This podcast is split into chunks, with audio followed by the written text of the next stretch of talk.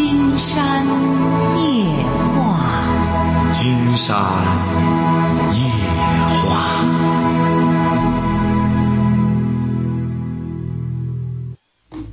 晚上好，听众朋友，我是您的朋友金山，很高兴和朋友们相会在午夜。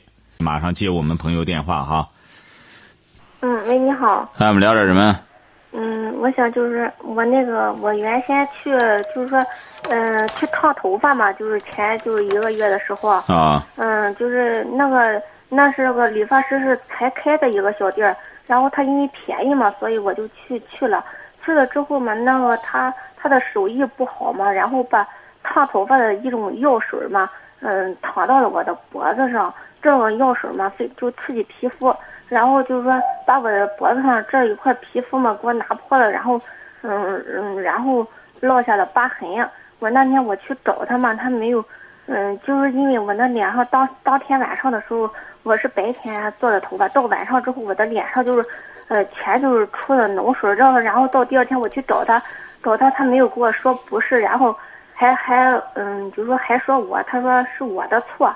然后我没有和他，因为脸上是非常难受嘛，我当时没有过多理论，然后我就自己掏钱，然后输的水，输的水嘛，然后好了之后，这地方脖子上落了一个疤痕，然后我我我我现在就感觉这口气很窝囊。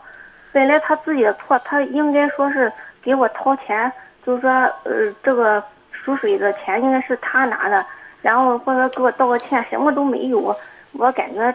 有点窝囊，我想就是说想报复他一下，我我。你报复他干嘛呢？你正常的投诉就成啊！你报复人，正常的通过正常渠道，他这都有管理部门，有管理他的人，你得有证据。你比如说，他给你烫伤的，他给你怎么？你拿着这证据，通过这伤到到他的主管部门去都有。要实在太厉害了之后，你还可以通过法律。我就是说，我现在就是说，这个脖子上就是一直落了一个疤痕嘛，就是。但你得你得有证据，你这疤痕你怎么能证明是他这样烫的，最终给你留下的这个？你这个得有证据。这就是说没有证据了嘛？就是说当时很厉害，也不寻思落疤痕，然后好就因为拿的很厉害嘛，然后这就是有。不是你这个，你你以后得接受教训吧。以后像这种事儿呢，光生气不行，光这个报复不能以暴制暴。你最终弄来弄去的，他本来是伤害了你了，你完全可以通过正常渠道去投诉他。你结果是你违法，你采取一种违法的行为，反而你受到法律的制裁。他这是他经营，他的经营有问题，他的手艺有问题，他对你构成了伤害，你就应该去举报。举报了之后，然后和有关部门到时候来找他，让他赔索赔就成了。那可是说，现在这地方已经就是说，嗯，两个星期了吧？我怎么找他呢？那你时过境迁了，你都完事儿了，也就叔叔也都完事儿了，没伤了，你就应该，你就应该很庆幸。你知道现在这个整容美容的出多少事儿吗？我庆幸什么呀？我的脖子上落了一个疤痕，我还庆幸呢。我看着疤痕，我我那天我都想，我想找人反正揍他。那可以啊！你揍他之后，你那人抓起来之后，最终罚款的话，你恐怕就得人财两失。你不但你得受伤，你以为你随便揍人家以后能跑了你啊？那公安局逮住你，你就知道公安局逮住揍人的怎么处理。哎，我我脖子上的疤痕，他我感觉。这不给你讲了吗？脖子上的疤痕，只要他给你造成的，你抓紧时间，然后搜集证据。到有关部门去投诉，就这样去处理。你要敢找人去打他，一旦逮住了之后，你记住了，帮你打人的这人罚的这钱，最终都得在你身上，晓得吧？我那天去投诉他的时候，他说这个方面不归他管，就是说让我直接上法院。他上法院也可以啊！你既然都构成伤了，你这都有疤痕了，这证据了，那你完全可以到法院啊。不是，人家就觉得你这其实那时候没有任何的证人，就是他和我没有旁人呀。你找他，他能给你解决吗？我就是说，就是没有什么证人，就是只有我和他。那你这就不好办了，你不好取证就不好弄了。你脖子上疤痕，人家最终说他自个儿早就有这疤了，那这是我给他弄的吗？你说不清楚了。就是就只有我和他没有。那你这个说不清楚了，说不清楚了之后，你以后今天告诉你了哈，以后就要注意。这个烫发、美容、整容这一块都要注意。现在你甭说中国了，你看国外，那种什么呃什么这这乳胶啊，往乳房里弄的那个都能致癌。你没看着，在国外都这样，你何况在是不是啊？你很多材料啊，都有些东西不靠谱，晓得吧？接受教训吧。你这还是在脖子上。你要在脸上弄一块你不觉得庆幸吗？你怎么还觉得不庆幸呢？你要一下弄脸上，你不也得扛着？你要等到现在都完事了，时过境迁了，你脸上一个疤痕，他过后不承认，你到法院里，法官也没辙。他就说他早就有这疤了，他来的时候我就看见了，他想讹上我呢。你也都伤好了，你要当时你把那药水造成了你这过敏，那个时候你弄的话，金山估摸着没问题。因为他能通过一种技术手段，可以证明你是通过他那药水过敏。你比如说，他这个什么可以立马去查。当然了，你比如说谁整天有这种意识呢？是不是啊？本来就去烫个发，也没想到染这身这这些事儿。以后金山告诉你，接受教训就这样，得随时警惕着。再有这种事儿，要随时要取证。你要不然时过境迁，打官司也不好解决，晓得吧？那那我脖子上疤痕，我看见他，我心里头难受。反正不是给你说了吗？你到法院去起诉就成了哈。这个您说说半天说不明白，就是这些这个悟性啊，没文化了之后，你给他说了之后，你这个是又通过法院了，他到主管部部门去都不管了，你这个不通过法院，通过谁啊？哎，你好。喂，你好。哎，我们聊点什么？嗯，金老师你好。啊，说。嗯，我想跟您跟您咨咨询点问题。说。嗯，就是以前和一个朋友做过一起做过直销。你多大了？你多大了？二十八岁。啊，说。嗯，做过直销，然后嗯，后来的我有我知道那个，然后挣不到钱，我就不干了。你说是和一个男的一块做过直销吧？女的。啊，原来和一个女朋友做过直销哈。嗯。嗯。然后，嗯，后来我感觉挣不到钱，我就不干了。不干了之后，嗯，他他投了很多钱，投了大概有二三十万吧。嗯。嗯，后来就只得到产品，然后没得到公司的股票。嗯。然后，嗯，就等于就是赔了吧。然后我我跟他干的时间最长，干了两年多吧，我也没挣到钱。嗯，他对我嗯就是非常了解，感觉我是个挺老实的人。嗯，对我家庭呢，你家里的人呢也也也应该挺了了解的吧。嗯，然后嗯赔了钱之后，他就一直嗯找我麻烦，说是我拉他干的，实际上是他让我跟他干的。然后去年，呃，应该是今年吧。今年正月十五，他来我家闹，呃，非要让我还他钱。嗯，我感觉他，啊？说呀。啊，我我感觉他的他的意思应该就是，嗯，我们家人都比较都比较老实，然后来闹闹烦了，我我们就会给他给他个万八千的钱，他是这么想的。你说我该怎么办呢？嗯，你这光一个老师不行哈，这个你这个呢完全都有法律依据。他如果是这样，真是讹你的话，那就相当于在讹诈，你可以去告他。嗯，去去就是今年正月十五他来闹的时候，我们打架了，打架了，嗯，打架了以后，我们都进了拘留所。然后今年他又又放消息说要来我家闹。那来你家闹，你就继续再给派出所。打好招呼，你俩正好过节再去拘留所不就得了吗？做个伴儿，咱们俩一块儿搞直销，咱们俩一块儿做拘留所，是不是啊？你俩都是什么文化？你俩都是什么文化？嗯，我是初中毕业。他呢？是小学吧？你初中，他小学。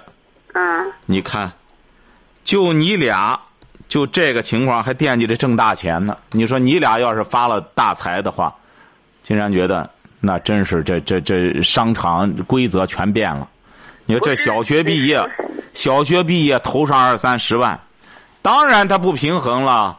你这个事儿呢，最终是谁拉谁干的，谁干什么的，反正干的是什么玩意儿的，合法不合法还两说着。你只有这样了，如果闹腾呢，就打幺幺零。你只要打仗，幺幺零就管；你不打仗，你俩就算经济纠纷，人家就不管，那个就你俩的事儿。只要谁敢打架，派出所就拘你俩。你这个怕什么？就就就过年准备来闹，就早不早的和派出所打好招呼。哎，只要一来，赶快打电话。但是你俩恐怕得有个说法，最终的结果，假如要是真是你拉他干的，哎，他指定是不会轻饶了你。他一看，最终让他把钱砸里边了，你呢就得掂量掂量，怎么着得给他俩钱儿，让他找找平衡，要不然这事儿这这矛盾还会延续下去。要的确是他拉你干的，那你就就理直气壮的，到时候打这个给公安局打电话就成了。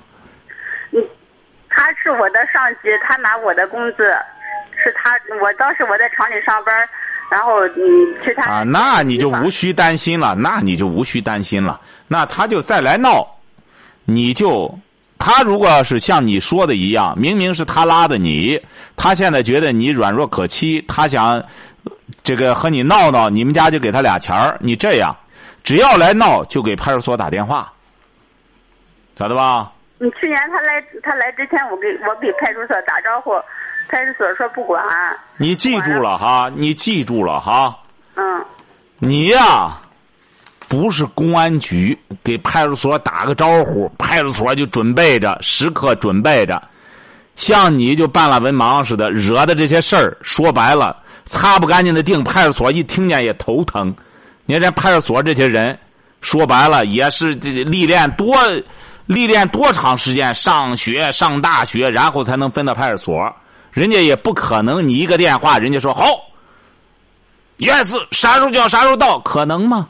你得怎么着呢？你就准备好，只要他来闹，你们打起来了，你打幺幺零，他要不出警，那就是他渎职。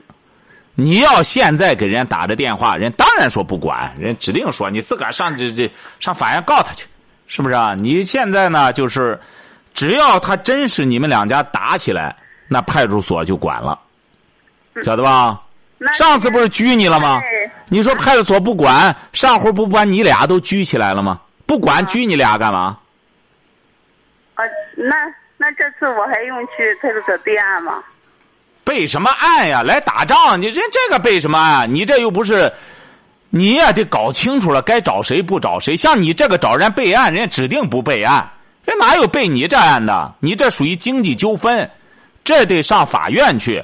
派出所只是制止幺幺零，是制止一种打架斗殴，打架斗殴，晓得吧？你们打起来了，这个派出所管。派出所来了以后，立马得拘。你看，你俩都做过。蹲过班房了，不知道派出所是干什么的。你俩敢打仗，派出所就敢拘你，不管你是男的女的，把你弄幺幺零上去，就把你关起来，晓得吧？你俩只要敢打，你试试，到那时候派出所就管。你得该干什么的，就像你俩搞直销一样，是不是？啊？人商场里怎么不弄呢？因为你俩是直销，不上商场，你俩买了一大堆产品，准备找下家呢，下家找不着，全砸自个手里了。所以说，你得倒腾什么的说什么。你现在呢，要是对方放出这话来，你就时刻准备着。一看他真找人来想打架了，给派出所打仗，呃，给派出所打电话就结了，晓得吧？哦，直接给他只要来给派出所直接打电话就行。打仗就得找派出所，晓得吧？这这一码归一码，好吧？好嘞，再见哈。嗯，麻烦你了。嗯。喂，你好，讲话。哎，金金老师吗？哎，你好。你好。是这样。怎么这电话都不清楚呢？今天晚上说。我小孙子今年两周岁啊。什么？我一个小孙子今年两周岁啊，啊呃，我今年五十七岁了。啊呃，他爸他爸爸车祸死了死亡了，啊他妈都嫁人了。啊！我担心我岁数大了带不好孩子，请你给我指点一下。你孙子两岁，对哦，儿子去世了对，他妈嫁人了。啊！你你现在也老伴儿也也，你老伴儿呢？老伴在五十六岁了。啊，你让你老伴儿看着他不就行了吗？孙子，我那意思是我岁数大了吧，不感情是或者怎么着，带不好孩子吧。啊不不，这个你就别带，你就让你老伴儿才两岁，先把他看好，别让他磕着碰着，吃好喝好就成了。你什么文化？我没有文盲。哦，那你这就和你，你说你文盲，竟然和你谈什么教育？你就把孩子看好，别让他磕着碰着，喂好他，将来到了年龄就送幼儿园去，让幼儿园教他就成了。哦晓得吧？不用杞人忧天哈，车到山前必有路，晓得吧？哦哦。好好养好孙子就成了哈。好，再见。喂，你好，哎，你好，金山老师。哎，我们聊点什么？哎，我有个侄子，啊这个呃，现在迷恋上赌博了，没办法了，嗯，多大了？二十六七了吧？嗯。什么意思啊？我说他现在赌博赌到什么程度了？原来吧，在家里挺不错，挺听话这个孩子。他是干什么的？他是干什么的？他在外边原来就是呃做买卖干什么的，现在干什么？现在就光赌博，么也不干了。嗯，他哪来的钱呢？把车也卖了，把那个楼也卖了，又欠了二十多万块钱的债，嗯看赌了。嗯，他爸爸呢？怎么他爸不管你管呢？他爸爸去世了，他妈嫁人家了，他从小跟着我。哦，成啊！不行的话，你报告报告什么吧？报告公安局吧。有戒赌的地方，像你这侄子就基本上就是已经成瘾了，都欠了二十多万了。这个就是看看戒赌吧，报案吧，只能就让公安局来管这事儿了。本来赌博就违法，哦，哎，你已经把孩子已经弄到，你已经把这个孩子耽误到这病，相当于病入膏肓了，你才说这事儿。原来不知道啊。哎，他都赌到这份儿上，你还不知道呢。首先，你这做叔叔的、做养父的，渎职啊！他赌博，你渎职。哎，你说他都卖了楼卖了楼，现在都欠二十多万了，你还不知道呢，晓得吧？不行的话，你就和公安局联系一下。你说他已经到这份儿上了，迷恋的很难自拔了，看公安局怎么办哈。哦，谢谢。好了，再。见。喂，你好。喂，你好，金山老哎师吧？哎，我们聊点什么？哎呀，我刚痛苦了。你为什么痛苦啊？哎呦，我那个男朋友吧，那那那死呃死的好五六个月了。不是你多大岁数了？我今年五十三。你为什么痛苦啊？哎呀，我找个男的吧，嗯，基本上我我我们这是我这来，都都他门呗。啊，你找了个男的倒插门儿哎，他说好说的啥吧？不是？你是刚找他，说没，你是刚找的还是早找了？哎，他说买车嘞，他现在也不买了。你看你这你？你是二婚找的这个倒插门吗？哎，是啊，我是二婚。你一婚是咋回事啊？你离婚吗？嗯，那家还那那对象是死了。哦，你是丧偶，哎丧偶找了个倒插门的，哎找了个倒插门的，他说给你买车，哎，买什么车？哎呀，我就买一两万这个，他买了吗？没买呀，他说有五万块钱，他什么？他说他说手底下有五万块钱，啊，他说手底下有五万，哎，呃，呃给你买车了吗？没有啊，他不买啊，你俩结婚了吗？哎呀，对上嘴儿五个月了，啊，嗯，咱们都有感情了，有感情了嗯，啊，有感情不就行了吗？不要车了哎呀他说他就撒谎，啊？给你撒谎啊！他不撒谎，你能和他有感情吗？他不给你撒谎买车，你能爱他吗？这个买车吧，这个买车就就不来，不不买车他就来。哎呀，我说你不到那干啥了？你你说你干啥个时候告诉我的？我说那么那么你不你不买车，也不让你来，我我咬你我口。啊，这这他不买车，你也得让他来，你想他呀？俺俺这还失信了，俺不想他了。他多大岁数啊？他今年四十四，我今年五十三。他四十四，你五十三，比你小九岁。哎。你挺时尚啊。哎呀。哎，你挺时髦啊！你看。哎呀，我寻思，哎呀，我就他跟人家有感情了。有感情就行了，记住了吧？也别弄车了，就把他当车吧。来了之后消费他就成了，别再弄车了。弄车干嘛？过年了，叫他来和你乐乐呵呵过个年就成了哈。哪怕过完年以后再轰走就成了，晓得吧？你像他这个呢？他不买车，他不买车，我就是不行，我就是我我要个面子。哎，过年再让他走就行了，再轰他走就成了哈，省下你一个人寂寞。啊，金山老师。我有个，我买个，我有个面子，我要个面子，还不给我还不行，人他说买的。你要还你说你还要什么面？你还要里子呢？你说你有什么面子？你什么文化？我是高中毕业。你还高中的？你还你压根儿就就别什么面子里子了，你也没面子。你说你这个谁也不知道，反正就是这乐偷着乐就行了。把他弄来之后，是不是陪你玩就成了？还什么面子，晓得吧？就这么办就成。这这不行买车，我又不让来。哎，买什么车？他给你买个三轮车也成，买个三轮车蹦蹦车，买个三蹦子，带你出去玩去。我们有三轮车，我们车有车也有。啊，就给他说说，给你买个三蹦子也成，带你出去玩，过节的时候哈。好嘞。嗯。嗯，你这还买车呢？这这这。哎呀，金山发现看了吗？这个男的就对了，说谎一说我有五万给你买车，哎，这女的高兴了，来了睡半年没车了，女的还觉得和他有感情了，你看了吗？人家这这就是策略。你看有些人也是这样，你不给他先放长线，他不让你干什么，你给我老说实话不成？哎呀，所以说金山觉得这个人呢，真是这个有的时候这个实话。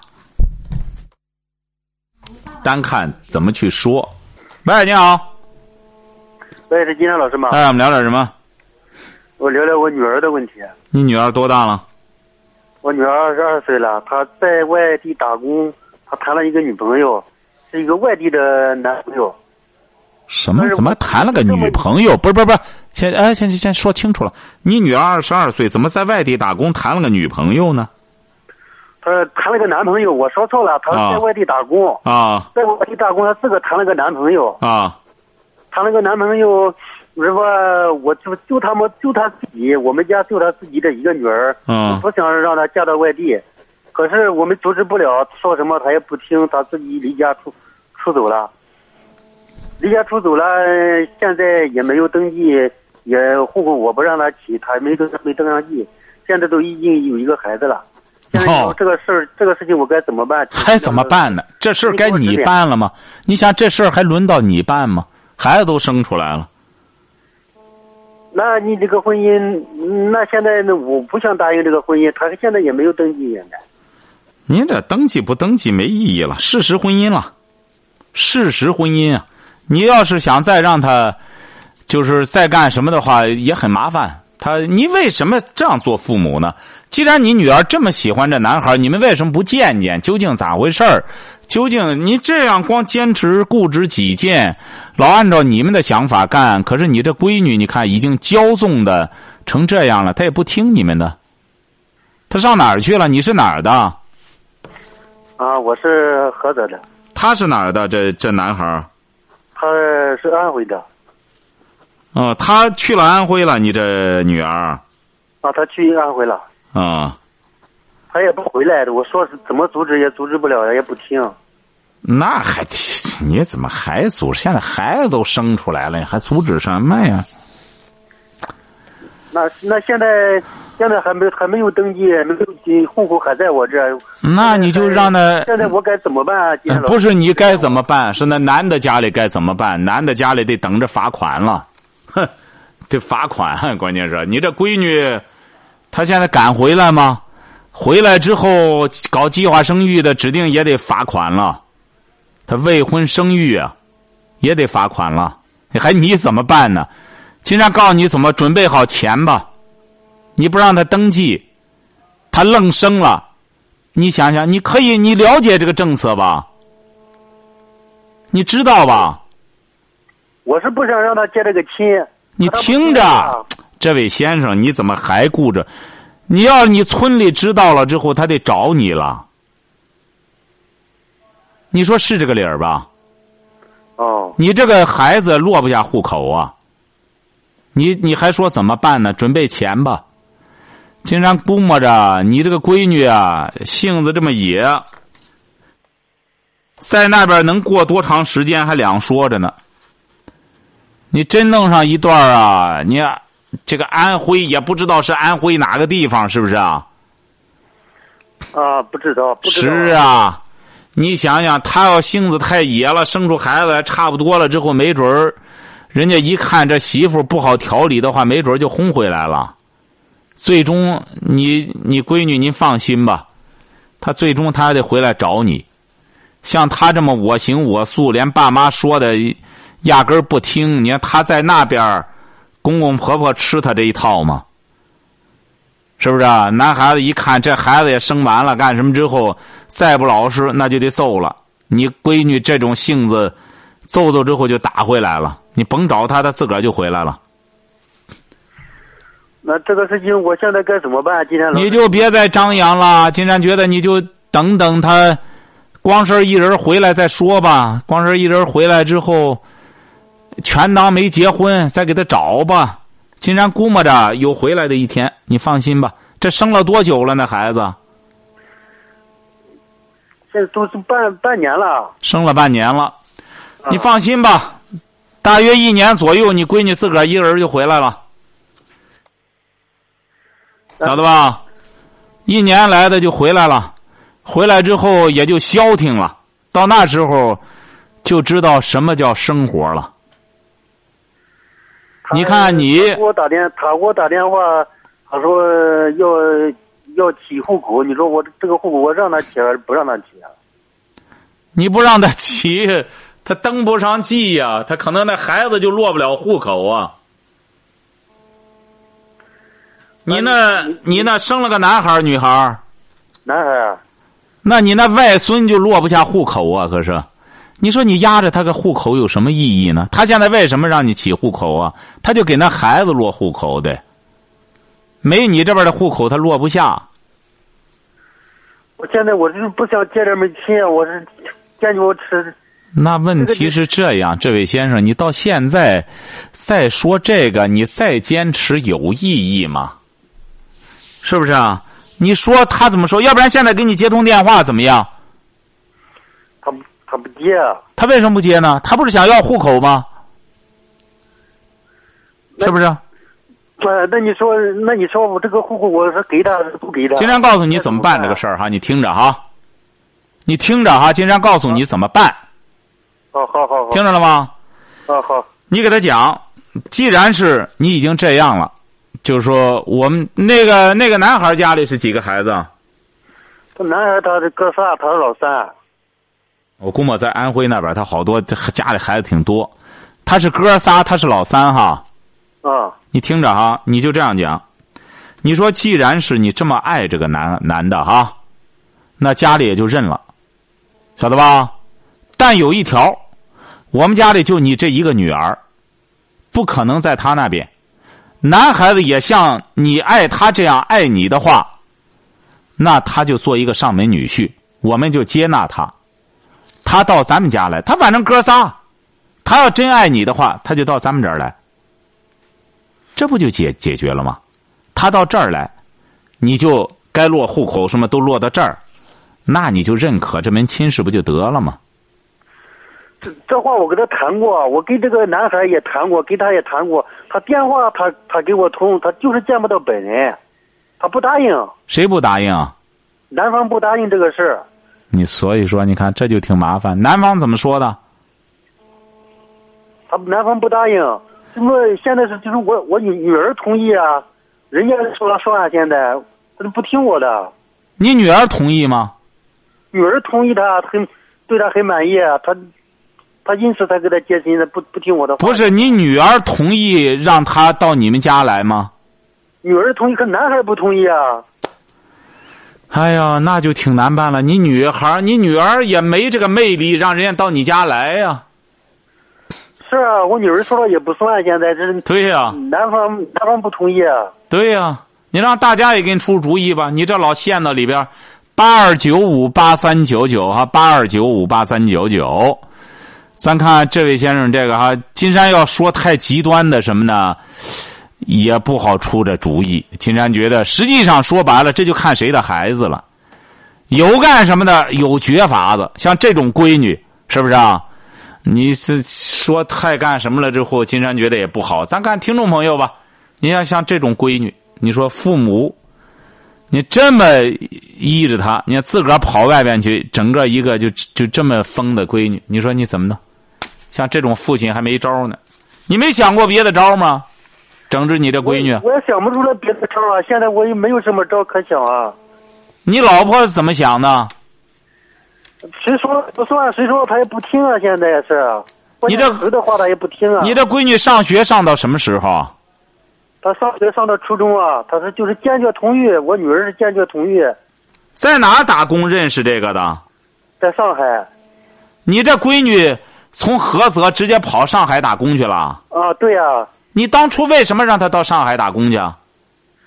当时都不上学了，是毕业毕了业之后，他要去打工，就让他去了。挣回挣到过钱吗？钱头二年倒是挣到过了，就是就是去年就就认识了这一个男孩子嘛，就他就非要挣多少钱了？他到上海打工挣多少？他在上海打的什么工啊？呃呃，电子厂。那你们为什么允许他到上海去打工呢？他们就是我们我们这里有到上海去打工的，他就跟人家去了。这两年挣多少钱？给你优惠多少钱来？一年就是一呃有一万一万块钱吧。是实话吧？是实话。他给你邮一万来，他在那怎么生活呢？那他说。他就说，他说这除了生活费，他没三年就给我留来了，就前二年给我寄了点钱，就最后这一年认识了这个男孩子，就没和我寄钱。嗯，你这闺女是小的时候怎么着？你你们是怎么带她的？小的时候挺好啊，挺挺好的一个孩子，挺听话，上学也挺好的。上学挺好，怎么没读高中呢？没有，读到初中他就不愿意上了，他就说，看着就是学习有点吃力，他就不愿意上了，他就他就去打工去了。哦，咱听听这位朋友啊，听这位朋友看什么招咱看，喂，你好，你好，你想给他出个招吗？喂，哎，你想给他出招吗？啊，我说这个事儿，金山老师啊，你给他说吧，你给他说吧。啊，我说这个先生，我说，你好，啊，你这个事儿没办法了，他都有孩子了，你就不行把户口给他算了，看看以后看让你闺女能影响到这个男孩，让他能回到咱菏泽来多好呢，这个样，你现在犟着也没用，我觉得是没用了。要是给给给这个男孩子男方家都谈了谈过了，人家不答应。他慢慢这时间长了以后，他有感情，可能你闺女有那个能力能驾驭他。您放心吧，最终的结果，他闺女一个人回来。哎，你像人家那个，是吧？他这个智慧不行，他这闺女，所以说，金山觉得早晚得回来。他回来是早晚的事儿。挺对，当时我听你，他驾驭不了他，他当时是，他以后有孩子，慢慢的再再干磨吧，哈。成啊，好好，好，谢谢啊，这位朋友啊。人家这位朋友呢，就是给你的意见，就是干脆就这么着吧。你说你的亲生闺女你怎么办？她就愿意这样了，你还想怎么整治她？那你说现在我就没有别没有什么办法了，就是听她的了。您看，这位先生，您把这事儿，您把您是种过粮食吗？你种过去种过什么粮食？哎，我就种了种过玉米、小麦。玉米哈，你把这玉米都煮熟了，你让金山再怎么给您弄啊？您说咱把它种地里，再长种，再长玉米，可能吗？您就让你的话，你还有什么办法？你就就这个让金山再干什么？金山觉得诺贝尔奖获得者也没辙了，孩都生孩子都已经就这样了，就等着落户。你不落，他罚款他也得落。你最终很有可能啊，你再折腾的结果，得罚你家里，因为你闺女在那儿生了。你这边要计划生育的知道了以后，你瞧着吧，得找你的茬。现在呢，他弄了之后，他那边赶快模糊，赶快给给这个孩子落上户口，他那边也也够费劲的，那边一时半会儿也弄不上。你这些东西你都了解呀，你不清楚这个吗？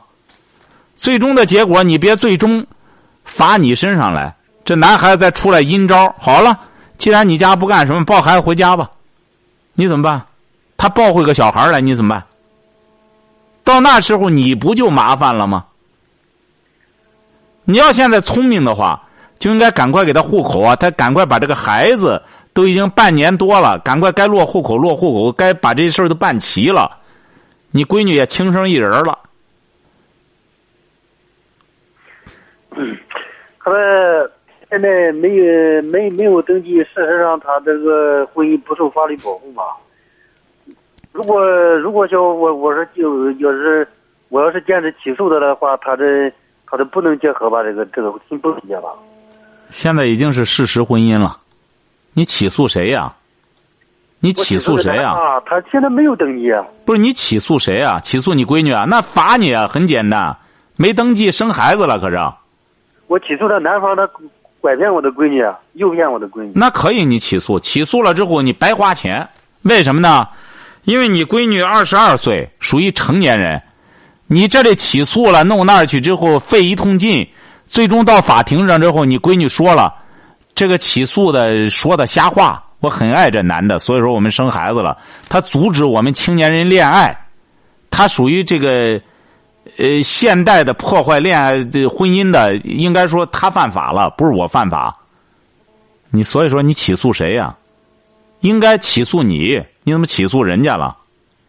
一对年轻人在一块恋爱，你反对，人家吓得跑回安徽去，你还是反对，人家生出孩子来，你还反对，你还跑法院去，你这不自个自投罗网吗？你也知道法律规定的是恋爱婚姻自由，你让一对有情人为难到这个份儿上了，你还有理儿？你说这位先生，既然理解你现在呢？这闺女呢，这样让你生气，她不听你的。但是你这闺女没调教好，再者说了，也不能说人家的选择就不对。人家喜欢这小伙子，你们也不接触一下，看看小伙子咋回事儿。你说你老是一门心思按照你的想法走，也不给人户口，也坚决这样子阻碍年轻人恋爱。你说要是换？要是掉个个，你想想，这位先生，你今年四十来岁你也年轻过。你二十来岁的时候，你要爱上一个女孩子，她家里这么干，你怎么想？想过没有啊？你要这个安徽这个小伙子是个正经孩子，是个很很勤快的孩子，也是干正经事儿的人，你为什么非要阻止人家呢？你女儿这么爱他。你想过没有？恋爱两个人能找到这么一个心头一这个一合的人很难。你说女儿找到这么个人了，你就应该就是干脆我去了解了解这个小伙主动到这个小伙子家里去。为什么呢？爱屋及乌吧。我爱我的女儿，女儿选他这一家了，我就我就认认了。你说你老还在这琢磨着，还到法院去？你这真是法盲啊！这不开玩笑吗？晓得吧？哦，哎，应该面对现实，然后要敢于和这个小伙子对话，看看自个儿的闺女为什么对他这么痴情。这个小伙子究竟哪一点可爱？如果这个小伙子你一接触，整个一个盲流子，好逸恶劳的家伙，要这样的话，你就别给他户口，你就知道我这闺女现在是上当受骗，早晚一天他会回来的。如果人家这个小伙子很优秀、很能干，你就记住了，你闺女说明没看走眼，会和这个小伙子日子过得越来越红火。那你为什么要这样阻止人家呢？所以说，你现在不是对抗，要对话，晓得吧？哦，哎，好嘞，我我我就是不想让他嫁到外地去。记住了哈自己你的想法现在已经是没有任何意义了，听着啊。好了，再见。好，在这儿呢，我们再次预祝收音机前的朋友们节日快乐。呃，同时呢，节日期间，我们金山夜话呢一直陪伴着收音机前的朋友过年。喂，你好。哎，你好，张老师。哎，我们聊点什么？那个，嗯，说一下我和我老公之间事吧。啊，你多大了？那个二十九，嗯，结婚几年了？结婚七年。七年。八年，八年。八年，好，二一就结婚了，说。嗯，我发现那个嗯好像性格不合，不是怎么回事，老是吵架。现在他多大了？他多大了？嗯他比我大三十五吧，三十四吧，今年。嗯。怎么现在才发现性格不合？早就啊，早就发现了，以前就这样，一直这样。孩子多大了？孩子七岁了，啊、过吧就过吧。你什么文化？我高我初中文化，他呢？和我一样。啊，就这么糊弄着过吧。都过八年了，七年婚姻，七年止痒，你这都已经八年了，过了止痒期了，也很，再往后好好过就成了，没事儿。你俩嗯谈不上性格不合，你俩压根儿都没性格。你俩有什么性格？性格是一种文化基础之上的产物，你俩都没文化，什么性格？没文化。啊，你俩有什么性格？你有什么性格？你说说你的性格。性格和文化有关系吗？那当然，你说说你的性格。那当然，我我我我感觉我那个还行吧，性格。什么？你性格什么？你说说你性格什么？你什么性格？我感觉我以前挺外向，现在你瞧瞧瞧瞧，一说这个，金山就讲过，整天说自个儿外向、自个儿内向，这个就说明没文化。人任何一个人，你记住了哈，性格都是性格的构成本身就是内向和外向构成的。没听说过哪个人挺外向，哪个人挺内向，哎、就是说很简单。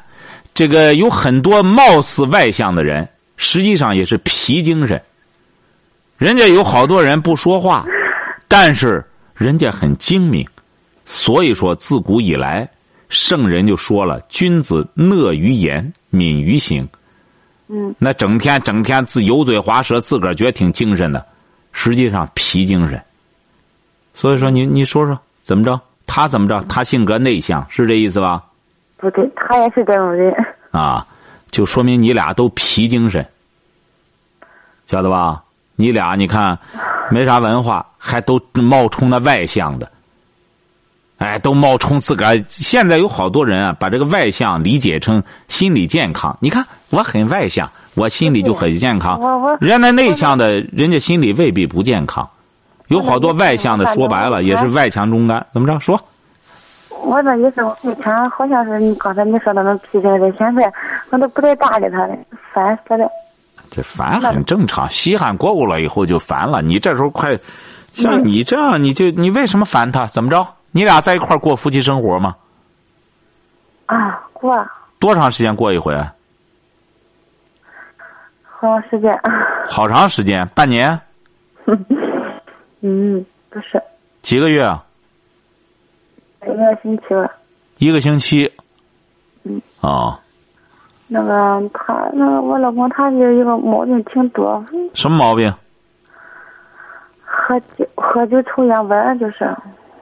喝酒抽烟，他他不喝酒抽烟玩他你还让他干什么？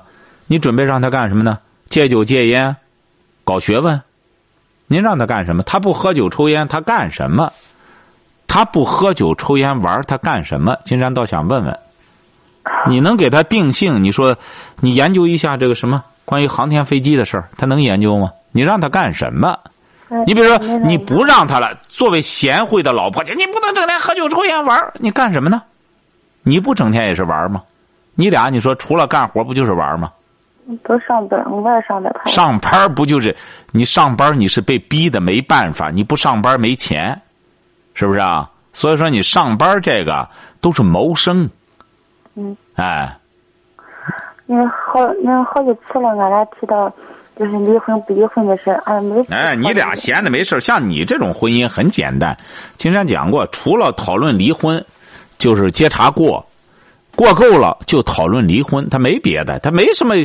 又没什么别的研究头，他就，哎呀，基本上说白了吧，现在很多婚姻就是这种状态，要么过，要么不过，要么结婚，要么离婚。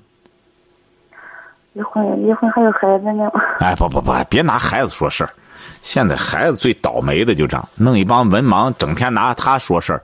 孩子是你们的，是你们说白了，就是你们过日子的奔头。除这个之外，有好多人凑一块不就是生个孩子吗？好嘞，谢谢金老师。哎，没别的问题，一定要好好过，晓得吧？祝你们幸福哈！好好，再见。嗯嗯。瞧见了吗？有好多就是无病呻吟，你真让他说了没问题，就好好多人我怎么病了呢？现在什么病？说说什么病？我就觉得浑身难受呢，怎怎么病？什么病？再说说怎么难受？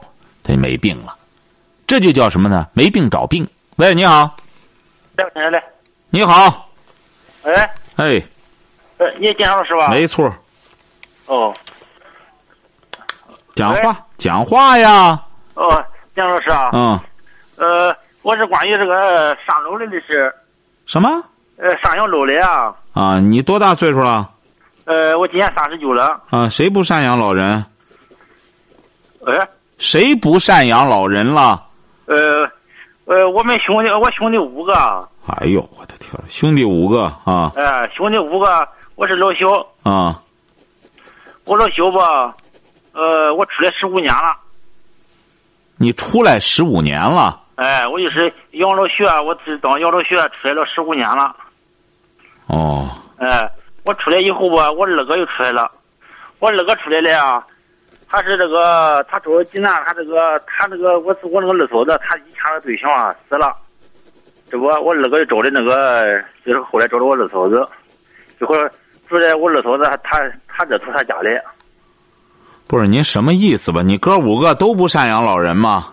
呃，赡养老人这后来吧，就是我这个我娘俺娘啊，啊，就和着跟着俺跟着俺四个来就过。你母亲多大岁数了？俺母亲今年八十了。啊。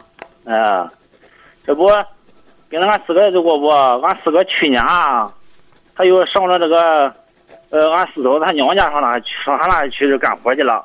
嗯。他没去之前，就叫就就就叫俺俺三个养着他嘞。哎，叫俺三个养着他的不？这后来不，娘一有病啊，就说的，我叫这人家去，家去之后啊。也经也给俺二哥打，给俺二哥打电话，也经给我打电话。我我去了之后啊，俺二嫂子没，俺二嫂子她没去。好好，别别别说这么绕，就是现在谁不养老？呃，养老，这不，这，一个人啊，呃，一个月一个人三百块钱，呃，养老的，谁在在谁那过不？这三百块钱就是，呃，剩下之后叫谁养着不？这一个生活费，将近三百块钱一个月。对，挺好，挺好，就这么办就成。呃，平常嘛，老的有病哈，该打他的打他，这不很好吗？呃，很好吧？我这我这不当养老学啊，我这头啊，他不愿意。谁不愿意啊？我这头啊，这不我找人我养养老学这头啊，这女的女方啊，啊，媳妇这头啊。他不愿意不行，你告诉他，这是法律赋予的你的责任。他不愿意不成，他不愿意你就违法了。你大家都交这个钱，你必须得交。哦，哎，你得告诉他，你这个，你老婆什么文化？他初中文化。哎，初中文化他应该知道。你说赡养老人，你说我现在不给可以，我不给了之后，你说那我老娘只要一纸法一纸文书诉到法院，你比如说你从今年一月份不给不给老娘钱了，或者医药费哥五个都摊的你都不拿，人家一纸诉状诉到那里，法院判着你也得拿，你最终也很没脸很没面子，让村里人一看这个不孝之子。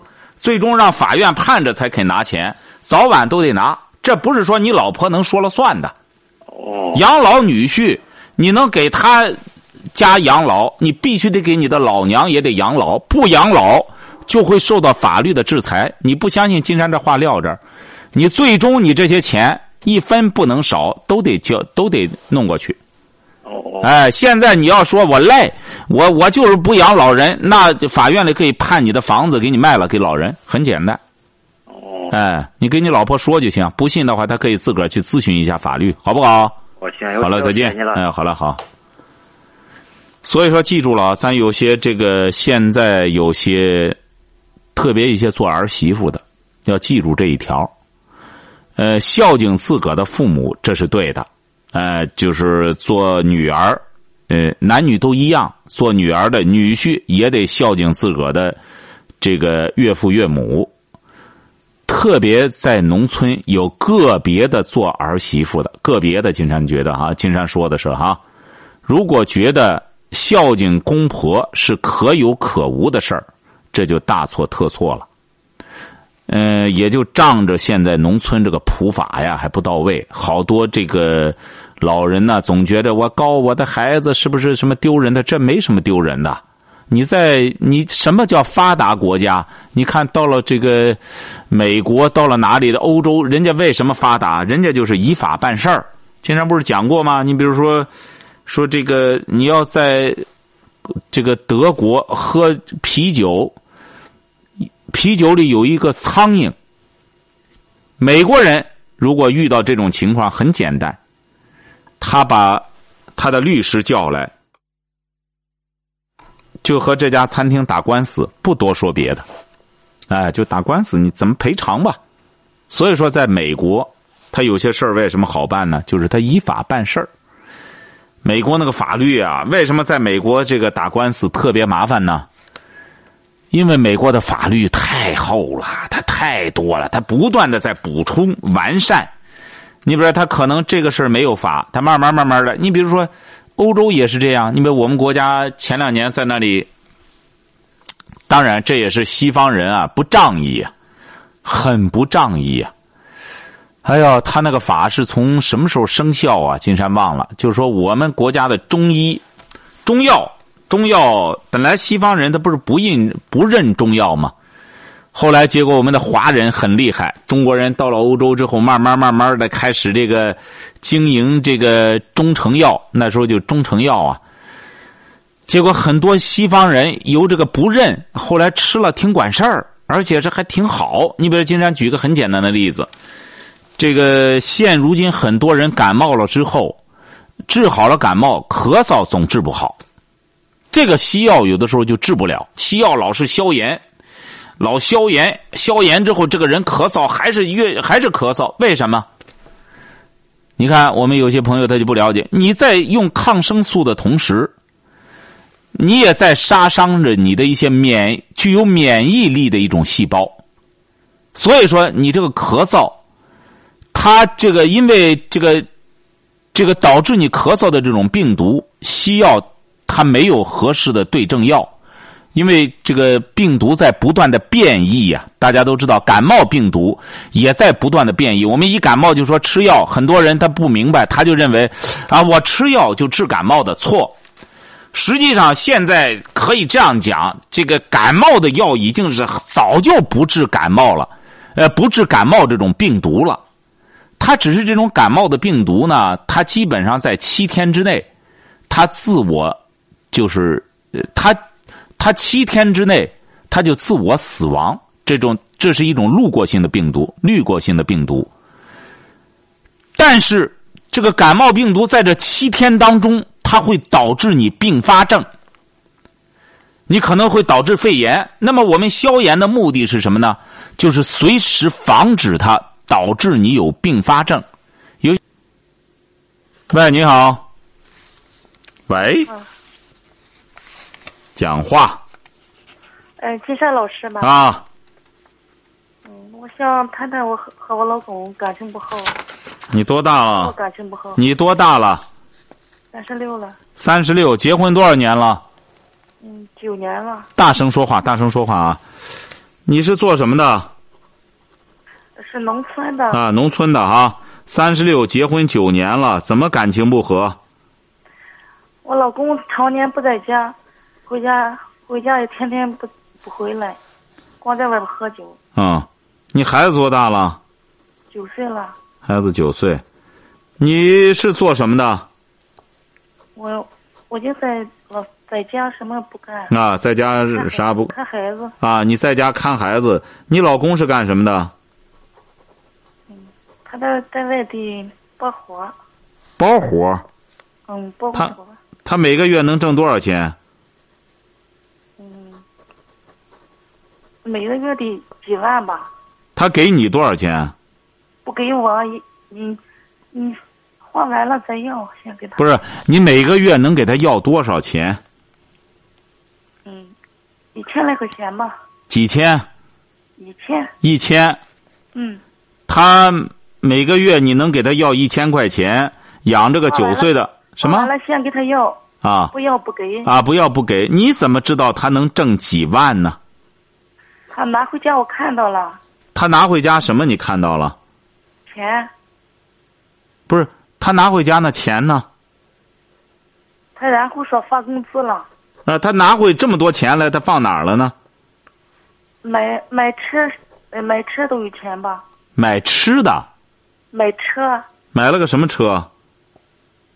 二十来万的什么车叫什么车？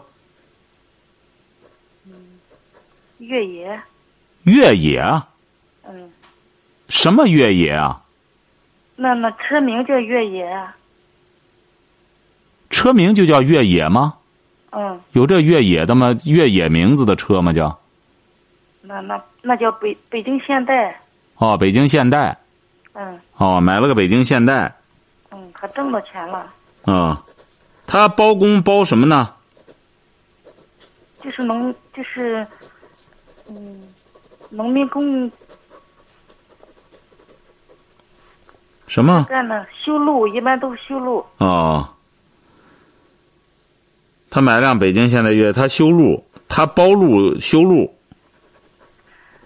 他回到他常年不在家吧，回来的时候也也不回家，整天就出去喝酒。他说，啊啊说出出去发工资，说嗯给朋友喝酒，他老是找女人，啊！好已经好几年了，他和你几年没有夫妻生活了？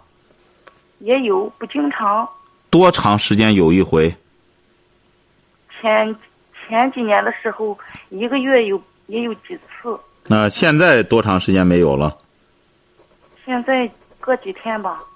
隔几天有一次。嗯。隔几天呀、啊？